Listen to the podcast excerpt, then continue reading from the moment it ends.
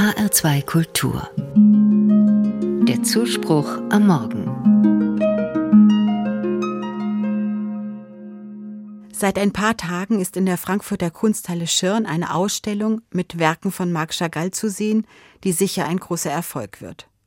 Marc Chagall lebte von 1887 bis 1985, wurde also sehr alt. Und er hat gearbeitet bis zuletzt. Gemälde, Keramik, Lithografien, Kirchenfenster. Die letzten Kirchenfenster, an denen er gearbeitet hat, sind ganz in unserer Nähe. Die wunderbaren Fenster mit biblischen Motiven in der Stephanskirche in Mainz. Sie tauchen den Raum in blaues Licht und verzaubern die Besucherinnen und Besucher. Ich muss bei Marc Chagall immer an Engel denken. Die geflügelten Wesen tauchen nicht nur in Bibelillustrationen und Kirchenfenstern auf, wo man sie ja vermuten könnte, sondern auf vielen seiner Bilder.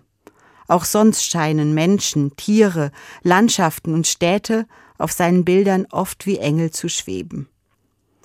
Als Jude war Marc Chagall genauso wie seine Frau Bella geprägt von den jüdischen Traditionen ihrer russischen Heimat.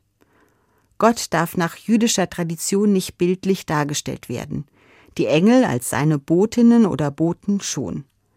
Für mich sind die vielen Engel in Marc Chagalls Werken auch ein Hinweis auf die mal mehr, mal weniger deutliche Anwesenheit Gottes oder zumindest auf die Durchlässigkeit zwischen irdischer und himmlischer Sphäre. Eine schöne Vorstellung. Doch die Bilder, die wir in der Schirn sehen können, sind nicht so heiter und leicht. Der Schwerpunkt der Frankfurter Ausstellung mit dem Titel Welt in Aufruhr liegt auf Chagalls Schaffen in den 1930er und 40er Jahren. Das war für den Juden Chagall und seine Familie eine Zeit voller Umbrüche, Gefahr und Dunkelheiten.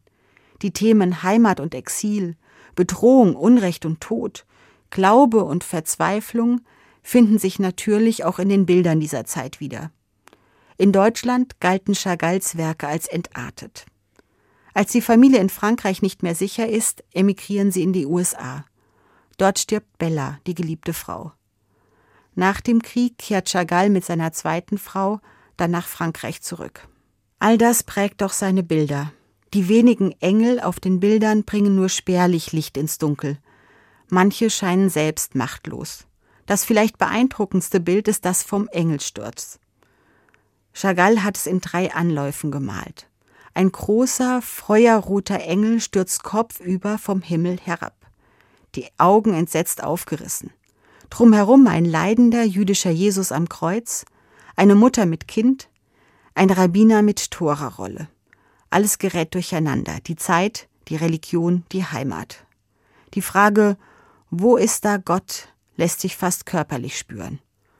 Trost und ein bisschen Hoffnung findet sich in der Ausstellung in den Bildern der Erinnerung an vergangene Tage, an ausgehaltenes Leid und in ganz vorsichtigen Bildern der Liebe.